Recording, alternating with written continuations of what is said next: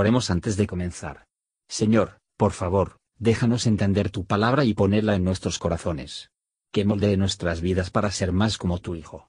En el nombre de Jesús preguntamos. Amén. Capítulo 41 ¿Sacarás tú al leviatán con el anzuelo o con la cuerda que le echares en su lengua? ¿Pondrás tu garfio en sus narices y horadarás con espinas su quijada? ¿Multiplicará él ruegos para contigo? ¿Hablaráte él lisonjas? ¿Hará concierto contigo para que lo tomes por siervo perpetuo? ¿Jugarás tú con él como con pájaro o lo atarás para tus niñas? ¿Harán de él banquete los compañeros? ¿Partiránlo entre los mercaderes? ¿Cortarás tú con cuchillo su cuero o con asta de pescadores su cabeza? Pon tu mano sobre él, te acordarás de la batalla y nunca más tornarás. He aquí que la esperanza acerca de él será burlada, porque aun a su sola vista se desmayarán. Nadie hay tan osado que lo despierte. ¿Quién pues podrá estar delante de mí? ¿Quién me ha anticipado para que yo restituya? Todo lo que hay debajo del cielo es mío. Yo no callaré sus miembros, ni lo de sus fuerzas y la gracia de su disposición.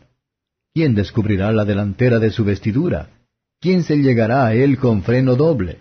¿Quién abrirá las puertas de su rostro? Los órdenes de sus dientes espantan.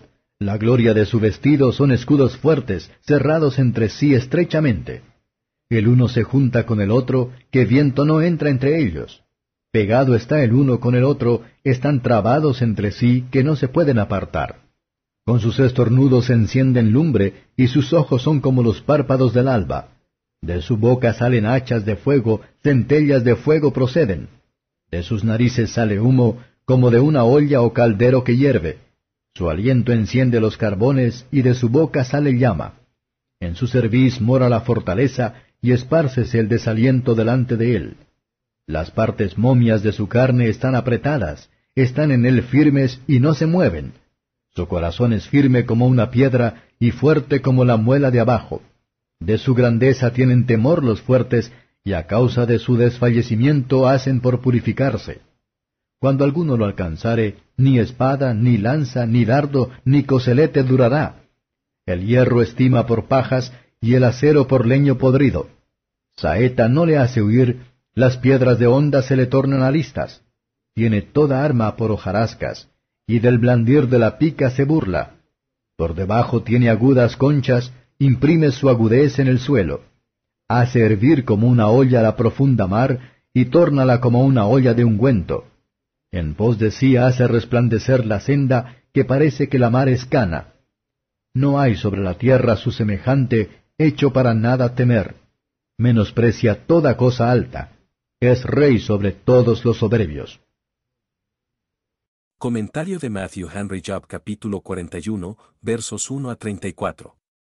La descripción de Leviatán es aún más para convencer a Job de su propia debilidad y de la omnipotencia de Dios.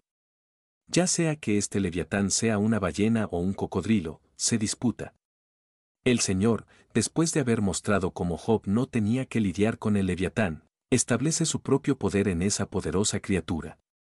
Si ese lenguaje describe la terrible fuerza del leviatán, lo que las palabras pueden expresar el poder de la ira de Dios.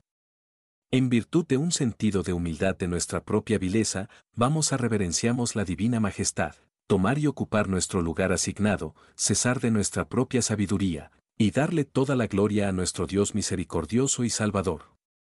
Al recordar de quien procede toda buena viene de regalo, y para qué fin se le dio, caminemos humildemente con el Señor. Gracias por escuchar y si te gustó esto, suscríbete y considera darle me gusta a mi página de Facebook y únete a mi grupo Jesús Answers Prayer.